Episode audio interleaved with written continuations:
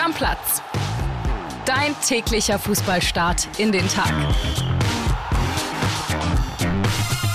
Moin, liebe Stammis, wir wünschen euch einen schönen Wochenstart. Wir sind ich, André Albers und der Podcast-Papa, Flo Witte. Hi, Servus, André, grüß euch Stammis. Hattrick von uns beiden hier. Absolut. Und ich würde sagen, wir fangen an mit einem historischen Ereignis, denn der erste FC Heidenheim hat seinen ersten Bundesligasieg eingefahren. 4 zu 2 gegen Werder Bremen und das an dem Tag, an dem Trainer Frank Schmidt 16 Jahre auf den Tag genau im Amt ist, war eine Riesenparty für die Heidenheimer. Ich weiß nicht, ob es in Heidenheim ein Schützenfest oder sowas gibt. Gibt es ja eigentlich in diesen Orten. Äh, wenn, dann wäre jetzt ein guter Zeitpunkt, das zu starten, weil ich glaube, da sind die paar Kneipen, die es gibt, äh, leer getrunken. Ja, das kann ich mir auch gut vorstellen. Und wie das Ganze zustande gekommen ist, äh, ja, hat mich als Werder-Fan natürlich traurig und sauer gemacht. Du kennst das ja von mir. Ne? Ich habe dann auch, ich ziehe eine lange Fresse, kann man sagen. Ja. Es ging dann schon los mit einem Elfmeter sehr früh im Spiel. Anthony Jung hat seinen Arm ausgepackt, der gehörte da nicht hin nach einem Freistoß und dann hat Kleindienst das 1 zu 0 gemacht. Weiter ging es mit dem 2 zu 0 und äh, das war dann so die Show der Ex-Werder-Stars, die dann begonnen hat, muss man ehrlicherweise sagen. Äh, Stars in Anführungszeichen, denn so viel äh, Starzeit haben sie in Bremen gar nicht bekommen. Ehren Dingchi, momentan ausgeliehen von Werder Bremen an äh, Heidenheim, hat das 2 zu 0 gemacht. Und dann ging es in die Kabine. Ole Werner hat in der Halbzeit dreimal gewechselt. Duxch, Demont und äh, Velkovic kam rein. Duxch dann direkt Elfmeter verschossen in der 49. Aber äh, nach Kopfball, kann man sagen, war drin. Zum 2 zu 1. Michel Weiser mit dem 2 zu 2. Ich habe schon gesagt, wir sind wieder wer. Ne? Es geht wieder los. Und dann kamen tatsächlich nochmal Dingchi und Jan-Niklas Beste, beide früher bei Werder Bremen, und haben das 3-2 und 4-2 gemacht. Das ist natürlich eine Geschichte, die hast du geliebt als Zeilenmacher. Sei ehrlich. Das, ja, das sind Geschichten, die man liebt. Ich habe mich immer versucht, ich habe Ole Werner angeguckt und er sah so ein bisschen so aus wie die Ex-Freundin, die ihren Freund weggeschickt hat, sich fühlen muss, weil der war ja nicht mehr gut genug. Sie hat gedacht, sie kriegt was Besseres. Und dann sieht sie diesen Ex-Freund aber immer jeden Tag beim Eck-Italiener mit einer anderen schön beim Candlelight-Dinner und sie holt sich als frustrierter Dauersingle eine Pizza zum Mitnehmen. So hat Ole Werner ausgesehen und ich glaube, so hat er sich auch gefühlt. Also bring was auf den Punkt, du weißt das besser als ich die waren für Werder nicht mehr gut genug. Oder er hat gesagt, ich glaube bei Dingchi, wir haben gar keinen Platz in unserem System für den. Das hat er jetzt in der PK vom Spiel nochmal gesagt. Generös abgegeben ja. nach Heidenheim, bestraft worden. Schönes Detail bei Dingchi. Nach dem ersten Tor hat er noch ganz respektvoll nicht gejubelt, aus Respekt vor dem, ja, eigentlich noch sein Verein. Genau, das war nämlich vor den Werder-Fans. Das, ne, das genau. war auf, die spielen ja immer in der zweiten Halbzeit erst auf die Heidenheim-Kurve quasi. Genau. Und vor den Werder-Fans hat er noch die Hände gehoben, so, sorry Jungs. Zweite Halbzeit sah es anders aus, ja. Bei, beim zweiten Tor hat er sich dann äh, getraut, vor den Heidenheim-Fans auch richtig zu, zu jubeln. Und ich habe es dir schon ein paar Mal gesagt, ich kann es eh nicht leiden, dieses Nicht-Jubeln. Äh, natürlich freut er sich. Ja, aber ist natürlich auch nur ausgeliehen, ne? Also, das Trotzdem ist einer, freut er sich. Das ist natürlich einer, du hast das gerade schon richtig gesagt und Ole Werner hat es ja erklärt, das ist mehr ein Flügelspieler und sowas gibt es im Werder-System nicht, weil die ja mit einer Fünferkette spielen, da müssen die Flügelspieler ein bisschen defensiver sein. Und das ist er halt nicht und das wäre auf seiner Seite sowieso auch Mitchell Weiser. Ja, Pech, ärgerlich. Heidenheim verdient gewonnen, muss man ganz klar so anerkennen. Und für Ole Werner wird es jetzt auch spannend, muss ich ganz ehrlich sagen. Jetzt gibt es nämlich das Spiel gegen Köln zu Hause und dann geht es nach Darmstadt und da sollten schon vier Punkte geholt werden, glaube ich. Nee, also ich glaube, äh, in Werders Situation müssen da sechs Punkte geholt werden, weil Köln, äh, denen geht es ähnlich bescheiden ja. momentan. Und Darmstadt, ja, da brauchen wir nicht drüber reden, Darmstadt muss jedes Bundesliga-Team eigentlich drei Punkte holen eigentlich, und äh, da kommen wir schon zum nächsten Thema. Die Gladbacher haben es nicht geschafft, die drei Punkte aus Darmstadt zu entführen. 3 zu 3 hieß es am Ende. Und ich glaube, da hat sich wirklich keiner drüber gefreut, über dieses Ergebnis. Denn die Darmstädter haben nach 33 Minuten schon mit 3 zu 0 geführt. Melem, Maglica und Skarke waren die Torschützen. Also Halbzeitstand 3-0 für Darmstadt. Das hat Seoane überhaupt nicht gefallen. Der hat direkt viermal in der Pause gewechselt. Und dann gab es in der 49. Minute, also zum sehr ungünstigen Zeitpunkt, eine rote Karte für Darmstadt, Maglika und Elfmeter für Gladbach. Schwanschara, der Eingewechselte, hat verschossen, aber sechs Minuten später war es dann Jordan Sibachö, der Neuzugang von Union Berlin, mit dem 1 zu 3. In der 74. Neuhaus mit dem 2 zu 3. Und Schwanschara hat selbst das Tor dann doch noch gemacht in der 77. mit dem 3-3. Dann ist Gladbach natürlich noch angerannt mit einem mehr, aber es hat nicht mehr für einen Sieg gereicht. Also Flo, ein Unentschieden, das sich für alle irgendwie so ein bisschen nach Niederlage angefühlt hat. Ja, damit machen wir auf den Bundesligaspieltag für heute erstmal den Deckel drauf. Einmal müssen wir das DFB-Fass nämlich aufmachen. Da gab es gestern wieder einen großen Knall.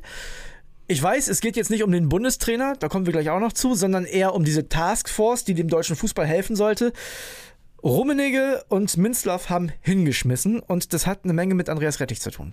Ja, Auslöser der ganzen Geschichte ist offenbar wirklich die Ernennung von Andreas Rettich zum Geschäftsführer beim DFB. Du warst ja eh nicht so der Riesenfan von dieser Entscheidung. Und äh, jetzt, nachdem Rummenigge und Minzlaff hingeworfen haben, kann man sagen, Rummenigge und Minzlaff offenbar noch viel weniger als du. Also diese Team André Albers.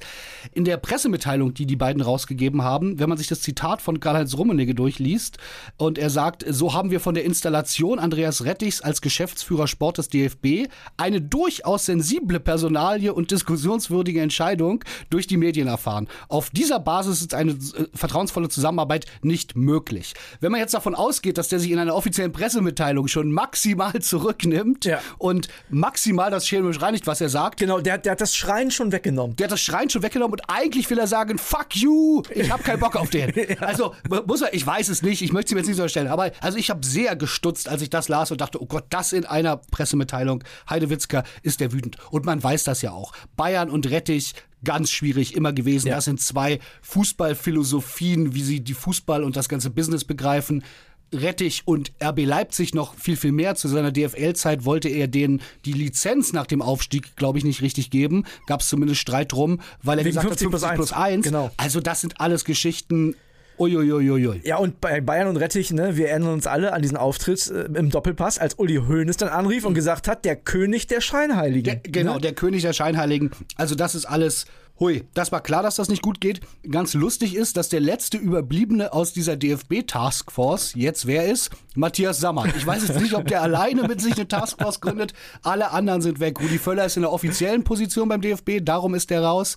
Und ähm, Oliver Kahn ist ausgeschieden, als er bei Bayern seinen Job losgeworden ist, hat er sich aus der Taskforce zurückgezogen. Und Watzke und Neuendorf waren da eh nicht offiziell drin, sondern die sind ja auch in offiziellen Funktionen. Von daher Aber unter uns beiden, der Watzke muss doch auch ins Holz beißen. Also der, der findet das doch auch scheiße. Kannst du mir da erzählen, was du willst? Ja, ich glaube, darum hat er bisher auch nichts gesagt, äh, Ja. weil alles, was er sagen würde, wäre wahrscheinlich entweder gelogen oder äh, es würde in Richtung von Rummenigge gehen. Vielleicht haben die sich inzwischen auch total angenähert, ich weiß es nicht, aber grundsätzlich ist Rettich eine Personalie, mit dem diese ganzen Fußballgrößen von den großen, auch wirtschaftlich starken Clubs, ich glaube, immer ein bisschen ihre Probleme hatten. Und das ist nicht die Schuld der großen Clubs, sondern Rettich, du sprichst es an, dieser Doppelpassauftritt, das war natürlich, der hat auch gern provoziert.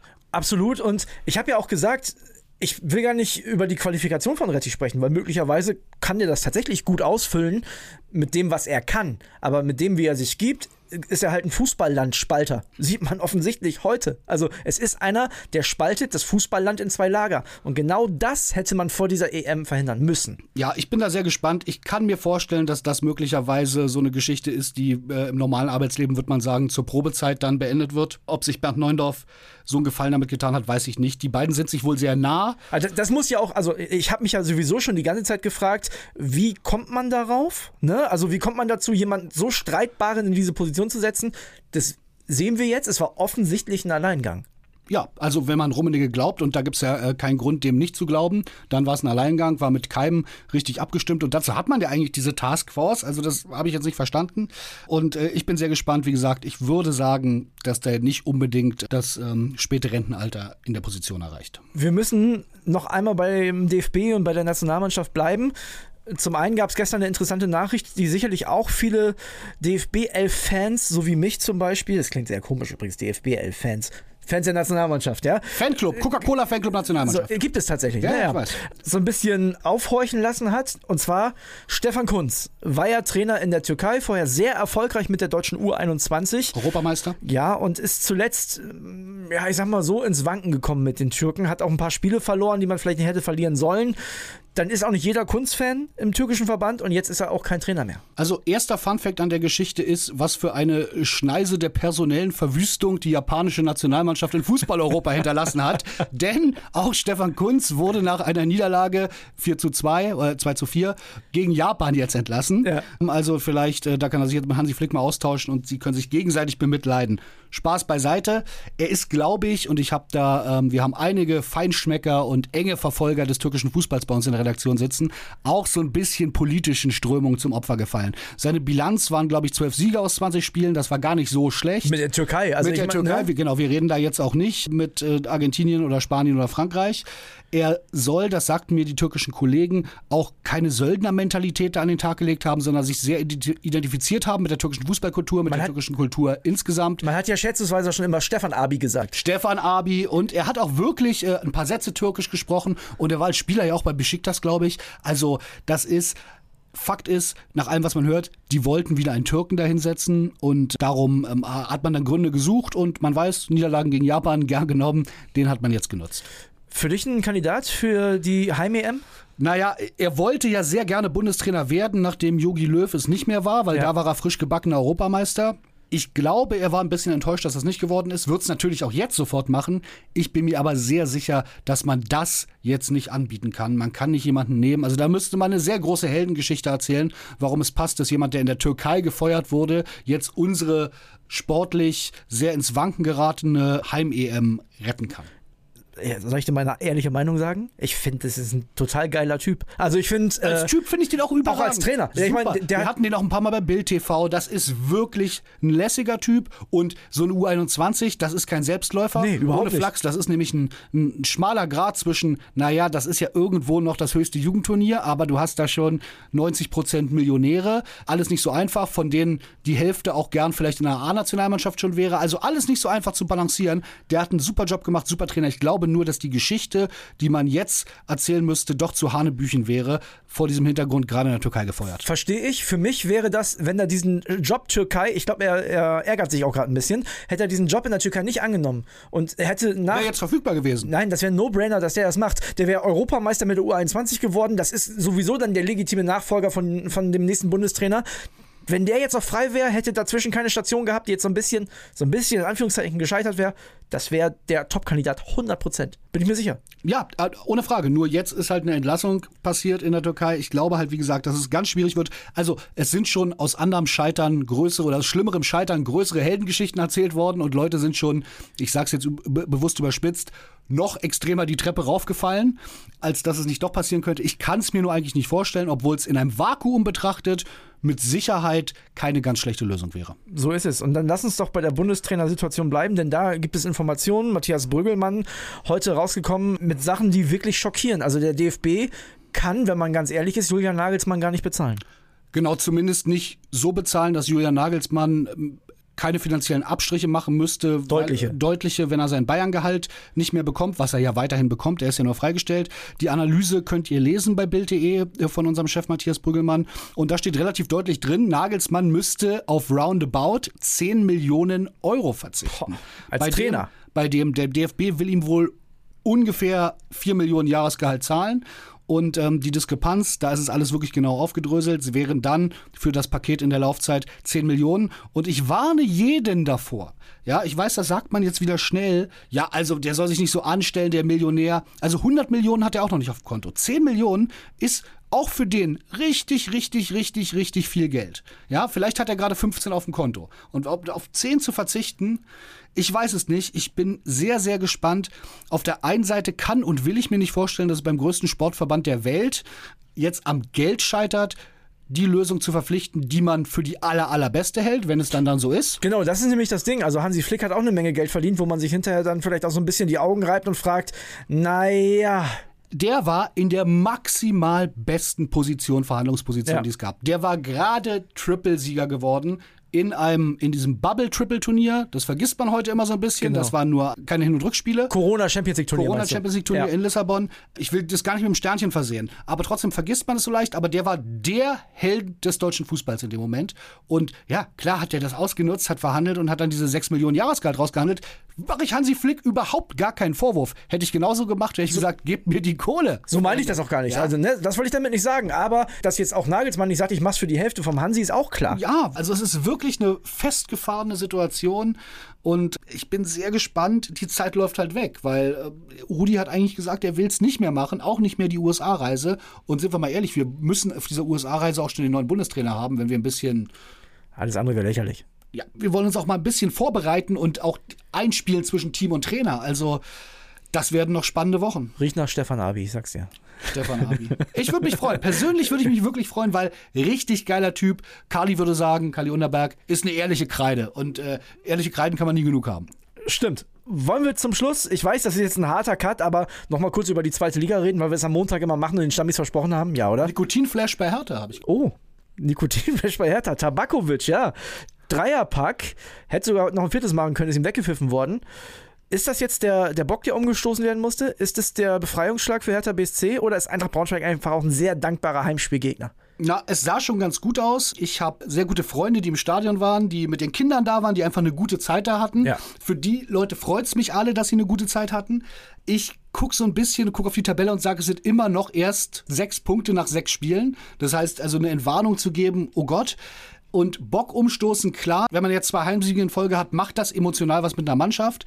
Aber ich bin mir nicht so sicher, ob das wirklich die sportliche absolute Wende war, denn die Innenverteidiger von Braunschweig, guckt es euch nochmal an, wir haben ja bei Bild.de auch die Highlights der zweiten Liga, da wären sehr, sehr viele Kreisligatrainer zu Recht ausgerastet. Sehr kurios übrigens, Hertha BSC jetzt 15. mit einem positiven Torverhältnis von 12 zu 11. Das gibt's ganz selten. Das ja, gibt's da, zum aber was nicht. für Statistikfeinschmecker, aber schön.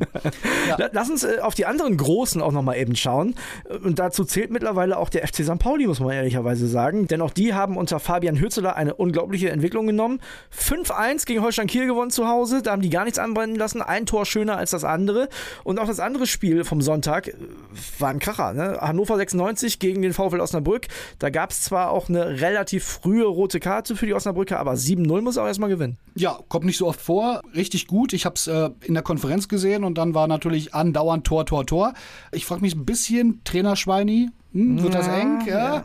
Ich glaube, er ist schon noch ein bisschen, hat einen Heldenbonus noch in Osnabrück, glaube ich. Ein Hat einen bisschen. Heldenbonus? Ja. Sind ja am letzten Spieltag ganz kurios noch aufgestiegen in der Nachspielzeit. Ich glaube, der darf noch ein, zwei Spiele. Würde ich jetzt mal schätzen. Okay. Ich würde es mir wünschen, weil guter Name, auch guter Typ, wenn man den Ja, so ja, ja. erlebt. Also eigentlich äh, hätte ich mir auch mal vorstellen können, dass es auch mal ein bisschen höher geht. Von daher wäre jetzt schade, wenn diese Reise so abrupt endet. Der VfL Osnabrück trotzdem erst einen Punkt. Das heißt, sie müssen was machen. Interessant auch an diesem Wochenende der HSV das erste Mal verloren gegen Elversberg. Boah, die hatten Chancen für drei Spiele. Die hätten das Ding auch mit zwei oder drei Toren Unterschied gewinnen können, haben sie nicht gemacht. Und Schalke 04 gegen Magdeburg war ein absolutes äh, Hammerspiel. Erst äh, Magdeburg mit 2-0 geführt. In der Felddienstarena haben die Leute schon gepfiffen. Da hat man schon gedacht, boah, jetzt wird's hier ungemütlich. Und dann hat Schalke das Ding noch gedreht. Also ein ganz kurioser Spieltag in der zweiten Liga. War für mich das erste Mal, dass man so richtig diese Qualität im Schalke-Kader gesehen hat, weil das drehst du eigentlich nicht so ohne weiteres. Nee, nicht gegen so eine Mannschaft wie Magdeburg, Genau. die so stark auch spielerisch Genau, ist. darum, das zeigt schon, was eigentlich in dieser Truppe steckt. Und Reis nochmal so den Kopf aus der Schlinge gezogen. Ne? Also ich glaube, das wäre auch sonst mh, zumindest diskutabel gewesen. Absolut. Übrigens an der Tabellenspitze in der zweiten Liga, um da nochmal den Deckel drauf zu machen, Fortuna Düsseldorf mit 13 Punkten. Daniel Thune, guter Mann. Fortuna Düsseldorf auch eine ganz ordentliche Mannschaft. Also ich kann mir vorstellen, dass sie lange oben mitspielen. Ja, Düsseldorf, ähm, schönes großes Stadion, auch eine ganz nette Stadt. Würde ich persönlich ganz gerne in der Bundesliga sehen. Ja, haben auch eine gute Fanbase, also macht immer Spaß mit denen. Flo, ich würde sagen, damit machen wir den Deckel drauf und morgen haben wir schon das erste Mal, dass wir über Champions League sprechen. Denn morgen ist Dienstag und da gibt es die ersten Champions League-Spiele. Freue ich mich Ja, schon drauf. und du weißt, ich liebe nichts mehr als hier Champions League Abende in der Redaktion. Das ist, macht einfach Spaß und ähm, ich bin gespannt. Sind ja auch gleich Kracherpartien. Deckel drauf, bis dann. Ciao, Deckel ciao. drauf, macht's gut. Ciao. Stammplatz. Dein täglicher Fußballstart in den Tag.